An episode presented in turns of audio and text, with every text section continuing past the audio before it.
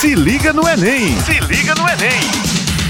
Olá, galera massa, tudo bem com vocês? Eu me chamo Hector e sou seu professor de matemática aqui na Rádio Tabajara com o programa Se Liga no Enem, um programa de preparação para o Exame Nacional de Ensino Médio, produzido pela Secretaria de Educação do Estado. Lembrar a vocês que este é um programa que vai ao ar de terça a sexta-feira, a partir das 18 horas. Então fiquem ligados e vamos para mais um podcast de matemática.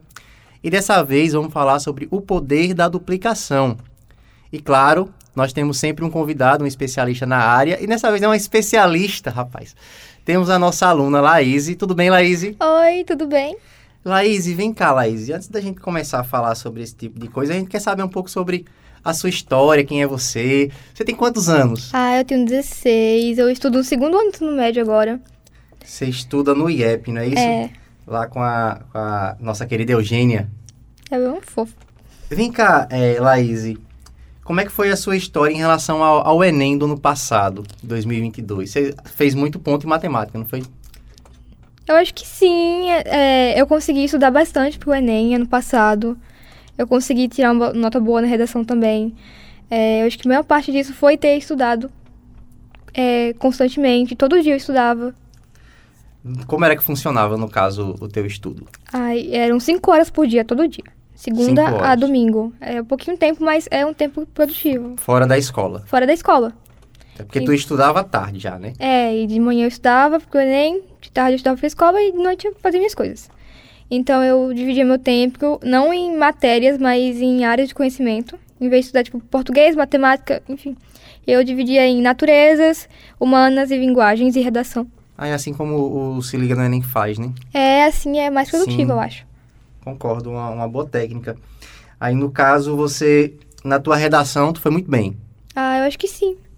Lembra da nota? 900 pontos. Aí foi muito bem. Muito, muito bem. Tu participou do, do Redação Nota Mil ou coisa do tipo, assim, do Se Liga no Enem também? Eu vi algumas aulas, eu vi na televisão, mas eu não participei, assim, diretamente. Nenhum dos dois. Não. No caso, tu fez... Tu estudava sozinha? Estudei sozinha, assim. É que bom, isso é raridade, né? Autodidata que a gente chama. Vem cá, Laís, mas em, em matemática, como é que ficou tua nota? Eu fiquei com 720 em matemática. 720. Foi. 720 é uma boa nota para matemática, viu? Se- É, em geral, os alunos tiram 600 e ponto alguma- 500. Tu acertou quantas questões, tu lembra? 25, 25. 25. 25 É. questões de matemática. Matemática, para quem não lembra, né, é uma prova que tem 45 questões, né? é.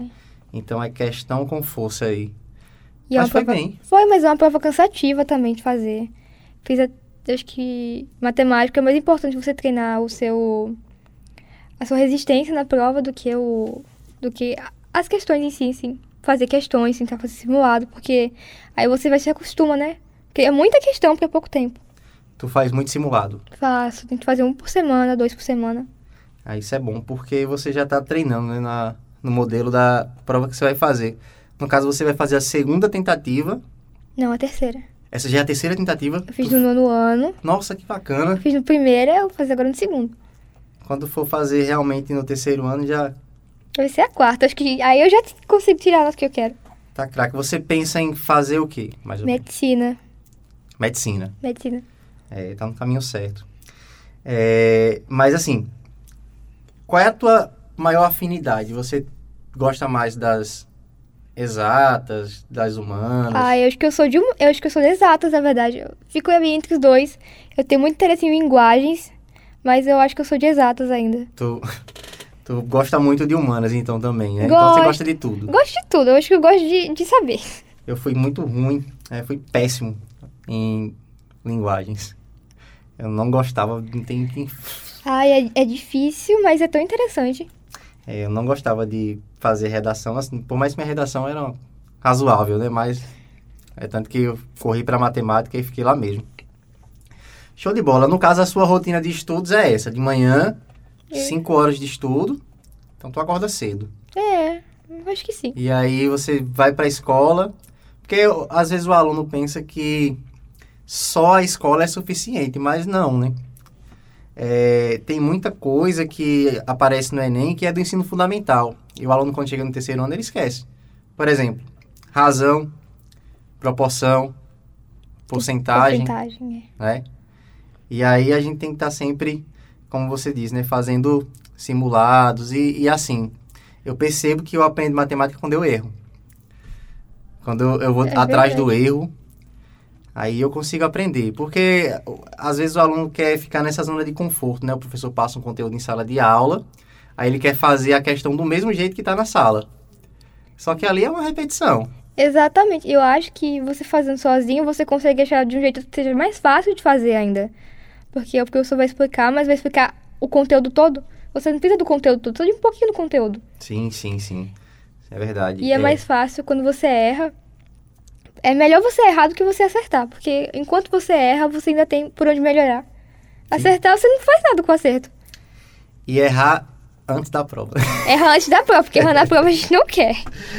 Laís, eu lembro que ano passado a gente. Você já tem experiência com podcast, né? Que a gente É. participou do, daquele projeto Mestre da Do- Educação. Hum, Mestre, Era esse mesmo. E a gente fez. mestre da matemática. Não, não. Não? Era Mestre da Educação, que é um projeto que tem do, Ah, tá. Achei que era o nome do nosso podcast. do Estado. O nome do nosso podcast Era era, Matecast, né? Isso, Matcast era. Na verdade, foram vocês que deram o nome, a logo, até os temas. Eu só tava lá sendo levado, né? E assim, você ouvinte, dá uma escutada lá no podcast, né? Você vai encontrar lá, o nome é MATH Cast. E aí tem alguns podcasts curtos, bacanas sobre matemática, que inclusive a, a Laís, ela era uma das responsáveis, né? Junto com a Dudinha. A Dudinha e a... Tinha a, a como é o nome dela? A Estela. Tinha a Estela também.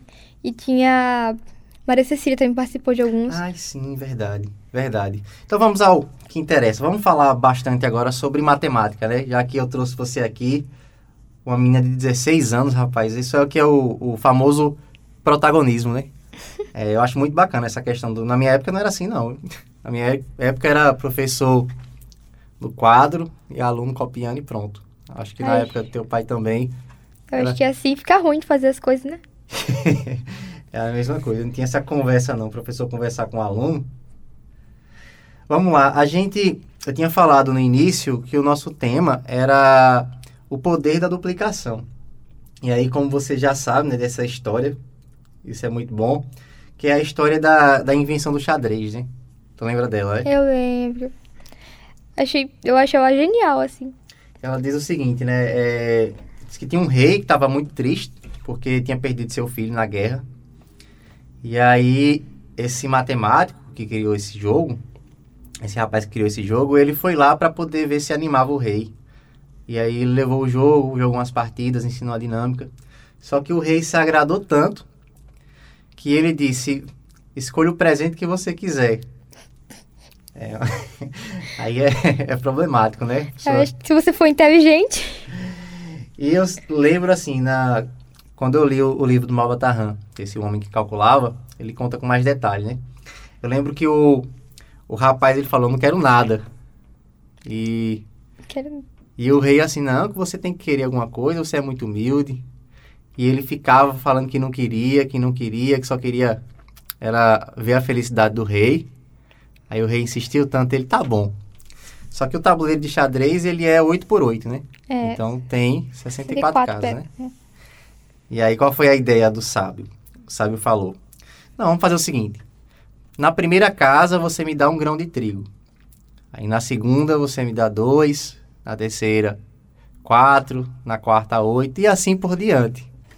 E aí esses reis eles eram cercados por calculistas, né, matemáticos.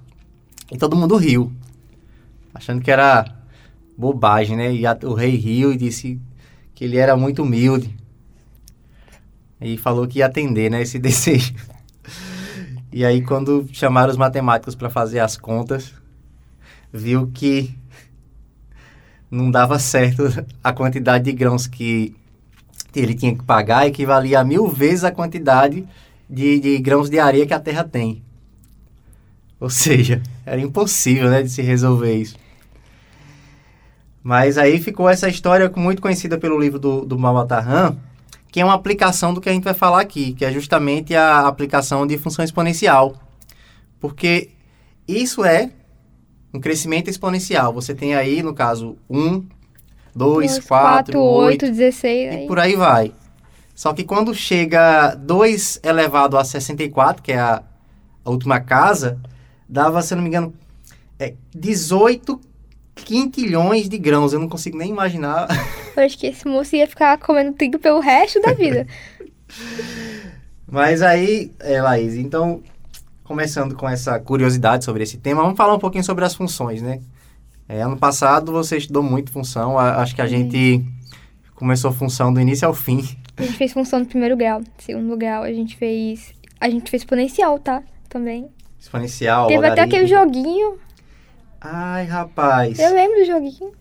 A matemática é bom por isso, porque assim, você consegue sair dessa questão de ficar só calculando em quadro. Tem muitas opções. Você tem as práticas, você tem os jogos, né? E existem muitos materiais hoje em dia que são pedagógicos. Já para para cada assunto você consegue um material específico. Que é o, assim, vantagens também da, da internet, né? Então vamos lá, vamos falar um pouquinho sobre a- as contribuições desse assunto. Vou deixar você falar que você é a estrela desse podcast. Pode ficar à vontade. As funções, elas servem assim pra gente conseguir sintetizar alguma coisa. Então, digamos assim, você tem um estacionamento e você quer saber quanto você ganha. você- quanto você vai ganhar com cada carro. E, e isso, assim, é um- muito... É usado na engenharia, é usado em tudo, porque o objetivo, muitas vezes, da, da análise de dados é conseguir deixar tudo num lugarzinho só. É conseguir fazer uma formulazinha que vai te ajudar com tudo, que vai te dar tudo que você precisa. Então, Laís, a- como você falou, né? A matemática ela trabalha com padrões, né? Isso.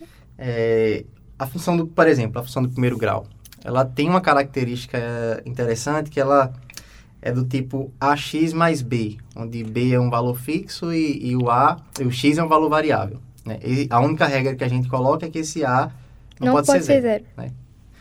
E aí, vê só, imagina uma corrida de táxi, por exemplo. Você vai pagar um valor fixo pela corrida, mais um valor variável pela quilometragem né, do carro. Então, isso é uma função, uma função do primeiro grau. Essa função do primeiro grau resolve. Mas, por exemplo, quando você se trata de curvas, aí já não resolve. Não, aí é a função do segundo grau, que é a quadrado mais bx mais c. Exatamente. ax quadrado mais bx mais c, e aí você já tem a famosa parábola, né? E aí, vê só, a- também a única regra que a gente coloca é que o a não pode ser zero, né?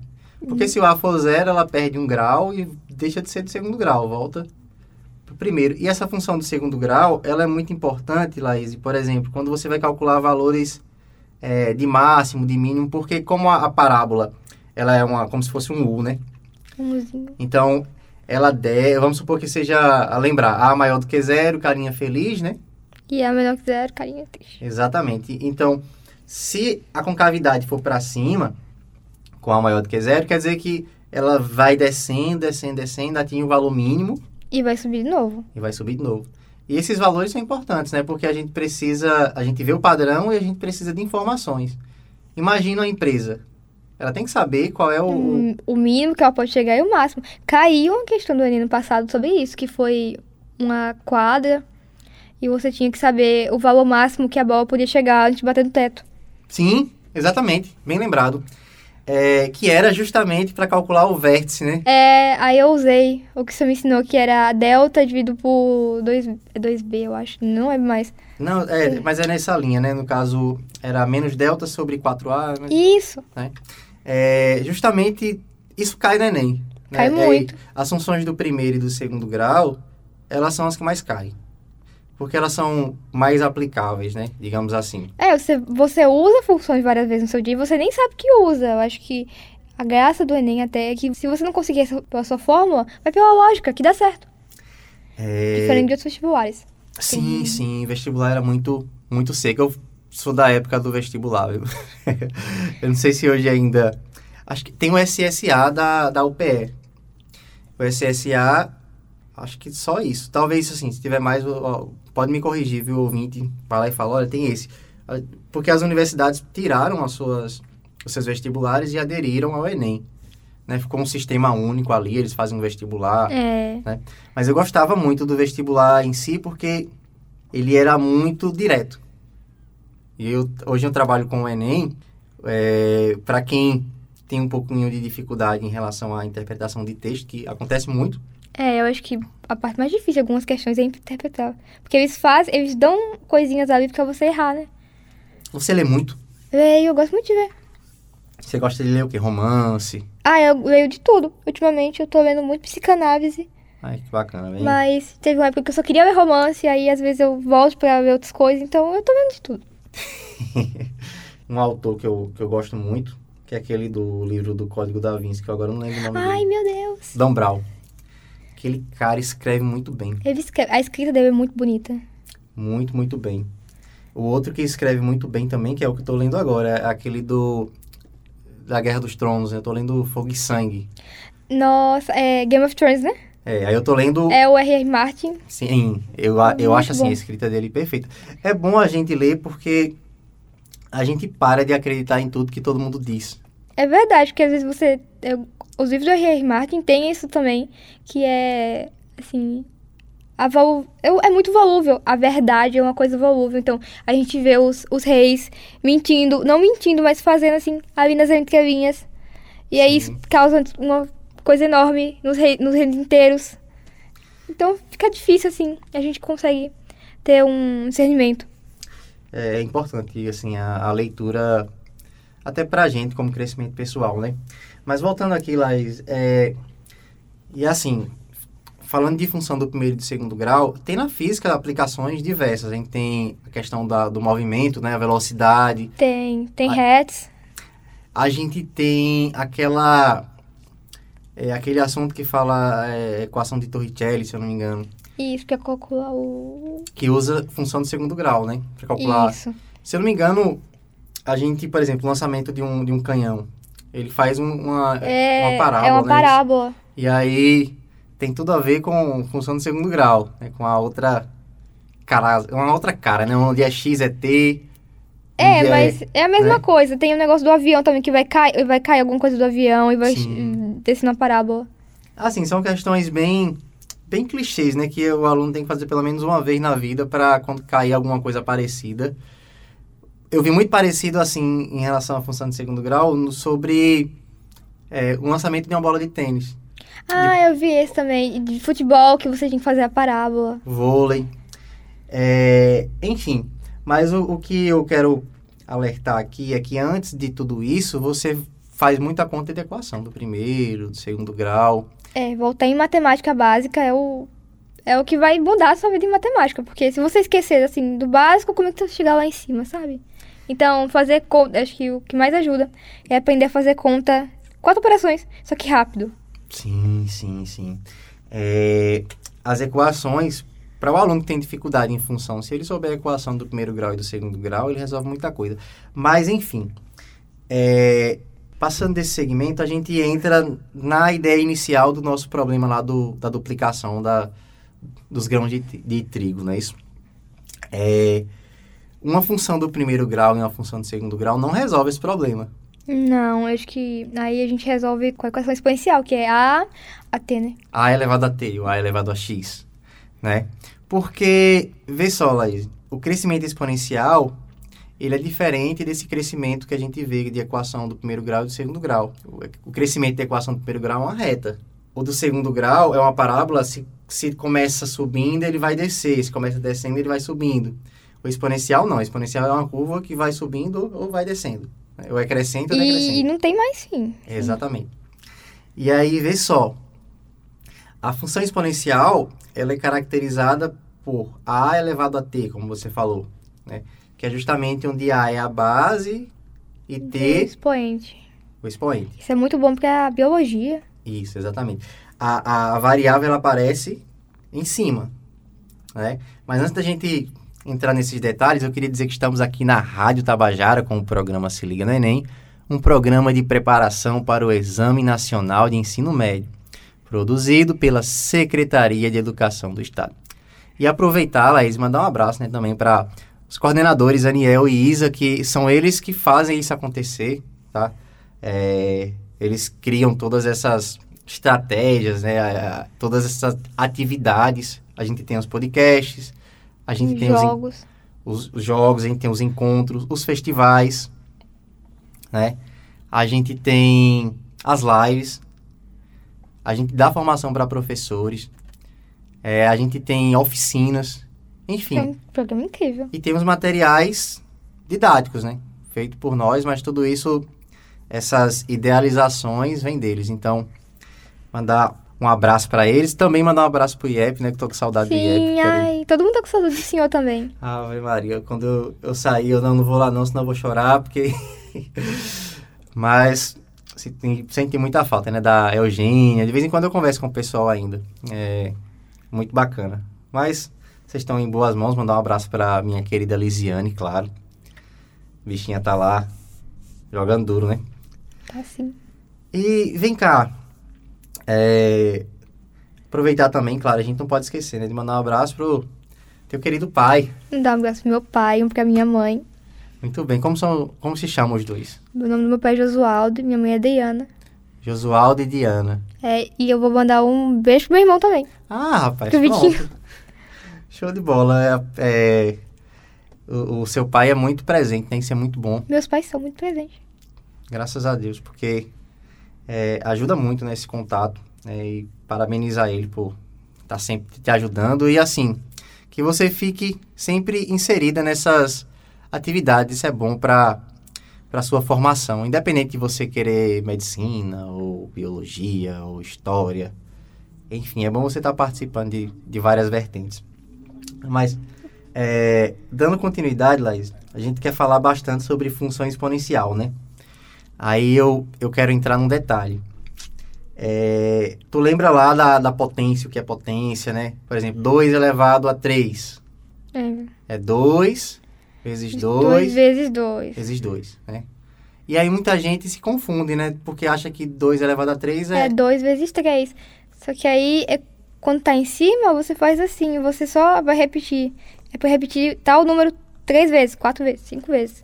Exatamente. Porque o expoente, ele significa quantas vezes você vai multiplicar a base, né? É, isso também é importante pra MMC e MDC, porque tem que multiplicar lá. E aí, é, é exatamente porque você organiza bem direitinho para A gente usa muito para tirar raiz. Né? É, e às vezes a raiz não é exata, às vezes dá dois raiz de dois, aí tem que saber direitinho. E aí, assim, Laís, a gente coloca uma restrição na, na função exponencial, a gente pede que a base seja maior do que zero e diferente de 1. Um. Porque se, ela, se a base for zero, se o expoente for negativo, não existe, né? Porque vai virar uma fração. E qualquer expoente vai dar um, né? Zero elevado a qualquer coisa dá um, né? Então, é, é, zero elevado a... Se for positivo, dá zero, né? Dá zero. Zero vezes zero. É, dá zero. É. Isso aí Agora, é... se for negativo, aí tem aquela regrinha que ele passa para baixo, né? Ai, vira fração, é. Mas aí, aí... não pode dividir por zero, né? Mas não tem como você dividir alguma coisa. E esse daqui que eu falei, que era do zero, é- dava um, é um elevado a zero que dá um. Exatamente. Quando o zero tá no expoente. É. né? Aí a gente coloca como notação que vai dar 1. Por exemplo, 3 elevado a zero é 1. É, uma outra restrição é que ele não pode ser negativo, porque se ele for negativo e o x for uma fração, vai dar uma raiz. Aí não existe raiz de- nos números reais, né? Número É. negativo. Tu lembra quando você faz uma equação do segundo grau que dá uma raiz de número negativo, você coloca lá não Não tem, não tem resposta. é, não tem resposta nos, nos números reais. E se for um, não tem graça. Ah, se for um, não, não tem o que fazer, só colocar umzinho ali e tá pronto. Isso de... É muito importante também pra química. Tem as equações de química, tem... Isso funciona pra tudo. Hum, Tem que fazer o zero, vírgula, quando é...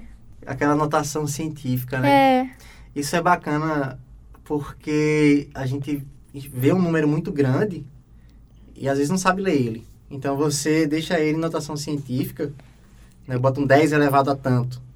E aí você consegue trabalhar direito. né? fica mais fácil, dá até pra respirar, porque você vê um número enorme e assim na hora da prova... É, Laís, então nessa pegada das aplicações, né? Porque é importante a gente saber onde é que tá, o que é que está estudando, né? Onde é que aplica no dia a dia. É, você já falou da biologia, Biologia a- tem a bactérias. principalmente bactérias. Isso agora é um exemplo crucial. É, cai muito no Enem a duplicação de bactérias Cai. na biologia. Sabe que cai também junto com bactéria, aquele negócio de vírus, assim, ai, às vezes tem questão que diz assim, você tem que saber. Aí depois, na próxima questão, assim, por que, que você não pode tomar antibiótico, assim, Ah, sim. indiscriminadamente? Aí vem a, a resposta do, do negócio das bactérias, já é a resposta do outro, porque as bactérias não morrem. Então você usa a máquina matemática com as, as humanas, assim, fica perfeito. É, eu lembro de uma questão do Enem específica falando sobre as bactérias, que era o seguinte. Ela falava que as bactérias elas se duplicavam a cada 25 minutos. Coisa desse tipo. E aí ele perguntava quantas bactérias ia ter depois de duas horas e meia. Eu acho que era uma, uma questão nesse sentido. E aí era você sair, Elevando a... aí depois você soma tudo. Né? Mas isso é potência, né? Era mais fácil você levar a X, né? É 25, 50? Dava pra resolver. Eu, eu lembro que eu tinha resolvido ela de dois jeitos. Um dos jeitos também que é, que é muito utilizado é a. Antes de falar disso, né? Falando das bactérias. Eu lembro que quando eu estudei, tinha uma bactéria que ela, era, ela tinha um formato meio circular e aí ela sempre ficava se dividindo em duas. Né? Eu não lembro o nome dela. Mas aí é, é bem curioso, porque é importante você saber essa questão de. A gente trabalha com padrões. Então a pessoa pensa que vai pra biologia, não tem matemática. Tem, claro que tem. Tem, eu acho que nossa biologia tem cada conta. Pra saber fazer remédio, coisa assim, é cada conta enorme. E eu lembro que a gente resolveu uma questão desse tipo também por PG. É, dá pra resolver. Só que eu acho que PG tem muita fórmula, acho que fica mais difícil. É, e querendo ou não, assim, PG é uma função exponencial disfarçada, né? Também. Só que tem muita fórmula, assim, aí nem todo mundo consegue lembrar na hora. Então, saber resolver, assim, na... Não dizer assim no FIB, mas resolver a questão antes da prova pra você conseguir ter tudinho ali, lembrar como é que faz, é muito importante. Que dá segurança também. Tem uma aplicação. Tu lembra de mais alguma aplicação da, da função exponencial? Aí tem várias. Tem, te- tem lucro, O- tem lucro, Sim, tem lucro, tem... eu vou te lembrar uma. A gente passou por um período de Covid. Sim, mas aqui já é bactéria também, vírus, bactéria. É a mesma coisa. E aí, tu lembra como funcionava a questão do contágio? Lembro, uma pessoa contaminava duas, que contaminava mais quatro, eu acho. Ia virando um negócio assim, parecido com o do xadrez. Exatamente. Aí qual era o, a, a questão? É, você tinha, vamos supor, como você falou, né? Uma pessoa contamina duas, aí essas duas vão contaminar quatro, né? E essas quatro vão contaminar oito e por aí vai. Só que o número de leitos, ele não tem esse crescimento exponencial. O crescimento é uma linha reta. Então, você tem uma curva. Essa curva está crescendo e o crescimento do número de hospitais, de leitos, ele está em linha reta, vai chegar um momento que essa curva vai passar essa linha. E aí o que acontece? Ia, teriam mais gente contaminada do que leito. E não só contaminadas, a, a questão era contaminadas que precisava de leito, precisava ir para o hospital. Então, exatamente, ia chegar um momento onde isso ia passar. E aí qual era o problema? Aquele, o fique em casa, né? O fique em casa é para a pessoa evitar de se contaminar, para poder ver se não passava essa curva, não passava essa reta. Pois é, foi um período muito difícil. Muitos hospitais ficaram sem leitos. Sim. Muita gente, muito hospital atingiu 100%, né? E, e Sim. Nos Estados Unidos, assim, aconteceu de gente morrer em casa porque não tinha leito. Foi uma coisa, assim, terrível. já pensou se tudo isso fosse... é, a gente passasse por tudo isso sem entender de matemática? Porque, por exemplo, o, o X da questão que fez abaixar essa curva de, de, de contaminação foi justamente saber como era que funcionava, né? Porque a gente... A, gente- a modelagem matemática é isso. Você tem um problema do dia a dia e você vai lá ver aquele padrão e tenta trazer para uma fórmula. Aí a fórmula que vem se aproximando é essa exponencial. Pois é, acho que, assim, muito difícil. E a matemática também contribui para remédio, para tudo. É, é, assim, é- eu gosto muito da, da parte aplicada, né? Por mais que eu seja da área pura. Um outro exemplo, é, Laís, que eu trouxe, Você já deve ter ouvido falar dos juros compostos É mesmo, esqueci desse, eu esqueci desse. Na economia, né? Porque a gente, quando vai fazer um empréstimo ou um investimento, mais empréstimo é, do que investimento, o banco ele não quer trabalhar com juros simples, é porque ele sabe que juros compostos é juros sobre juros. Pois é, se fosse assim para investimento também. Então, e aí, assim, o, o interessante é quando a gente investe a juros compostos. Aí isso Ah, sim, é ótimo. Mas fazer empréstimo assim é péssimo. Mas fazer empréstimo é muito ruim. É, Porque é juros sobre juros, né? O juro simples não. Ele vai. É o mesmo juros a cada mês ou a cada ano. e se você atrasar, não vai ter, não vai ter É. problema. Se você atrasar juros compostos. Agora, juros de cartão de crédito, que é feito a juros compostos, é um absurdo. E aí, quem lembra a fórmula, é, você tem o valor montante, né? Que é o capital mais os juros. Você tem uma formulazinha que é capital vezes 1 mais a taxa. Aí tudo É, isso é levado ao tempo. Isso, e parênteses. Aí esse Tzinho que tá lá em cima é justamente porque você tem uma, uma potência aí, né? Que é uma aplicação do que a gente tá falando aqui, né? De, de função exponencial. E aí, assim, uma sugestão, é, Laís, tu, quando tá estudando, tu estuda muito equação, né, também. É. A equação exponencial e a logarítmica, elas são, são importantes, assim. É, quando a gente não resolve, por exemplo, a questão da, da potência, vê só. É, o logaritmo, ele é o inverso. Da potência, é, tipo. Não é inverso, mas ele é. É, Ele tem as propriedades dele. Sim, é ju- justamente essa questão. Quando é, é a operação, in- o contrário, a operação invertida. Então, por exemplo, 2 elevado a x igual a 3. A gente não sabe quem é x. Agora, 2 elevado a x igual a 4. x é 2. Né? Isso. Aí, 2 elevado a x igual a 3. Não sei. Como é que eu resolvo? Aí, logaritmo. Logaritmo. Né? Logaritmo foi uma matéria que me deu muito trabalho.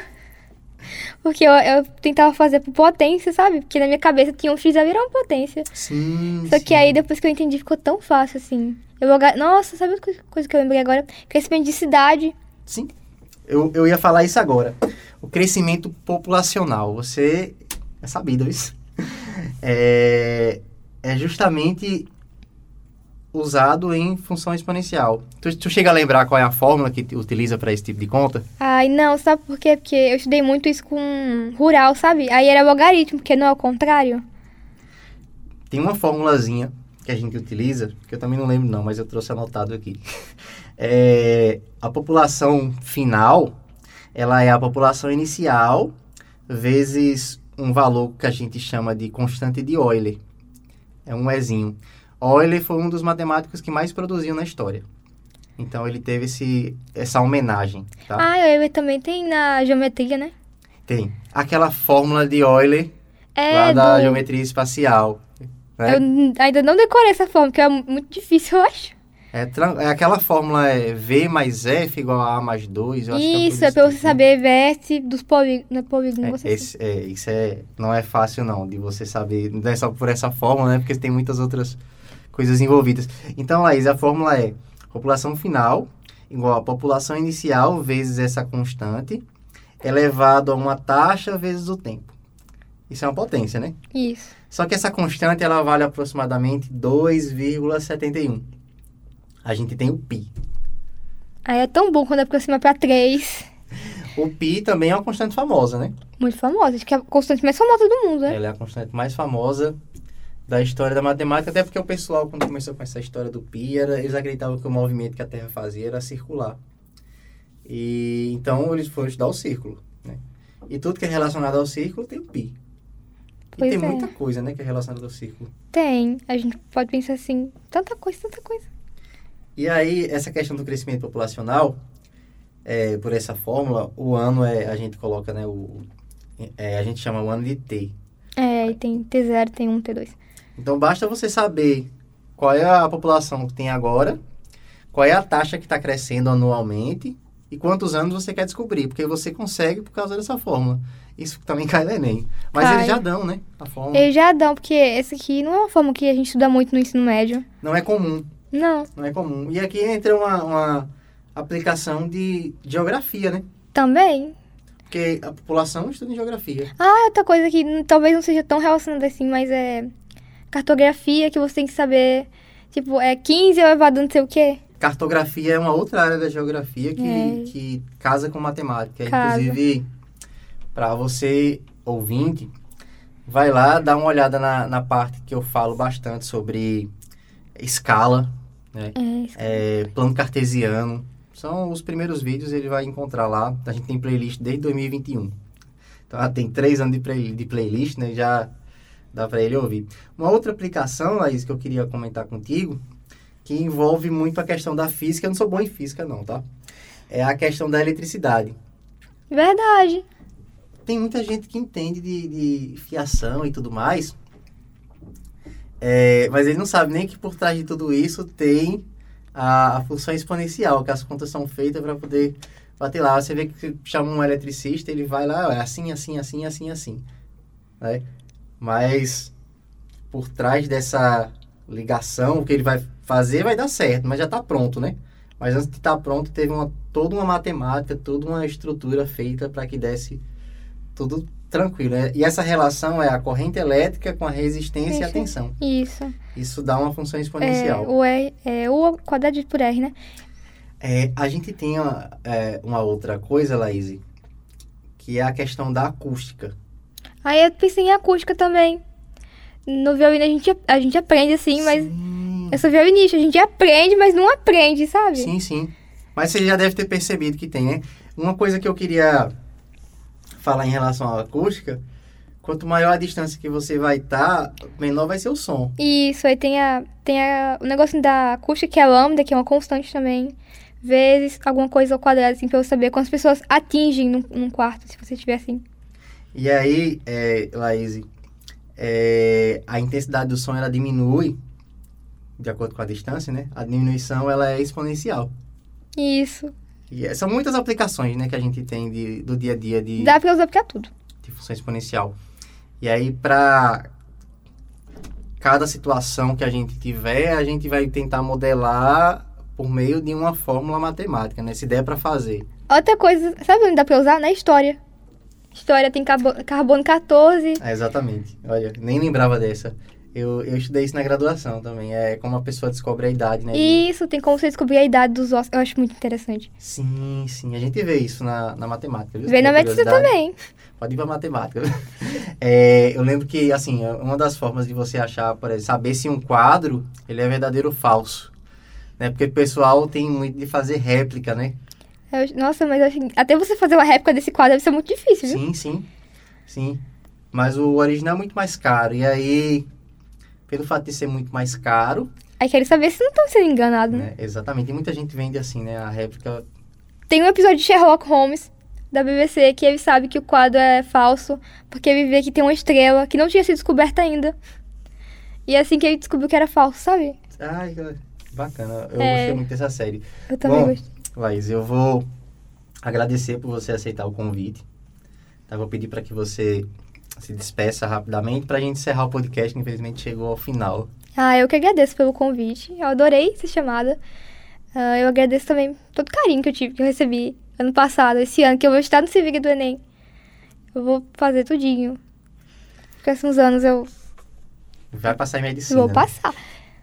Muito Bom. obrigado quem ouviu também. Ai, sim, sim, bacana. É, E aí, gente, então, esse foi o programa Se Liga no Enem, um programa de preparação para o Exame Nacional de Ensino Médio, produzido pela Secretaria de Educação do Estado. Quero lembrar vocês que é um programa que vai ao ar de terça a sexta-feira, a partir das 18 horas. Então, fiquem ligados e até a próxima. Valeu! Se liga no Enem! Se liga no Enem!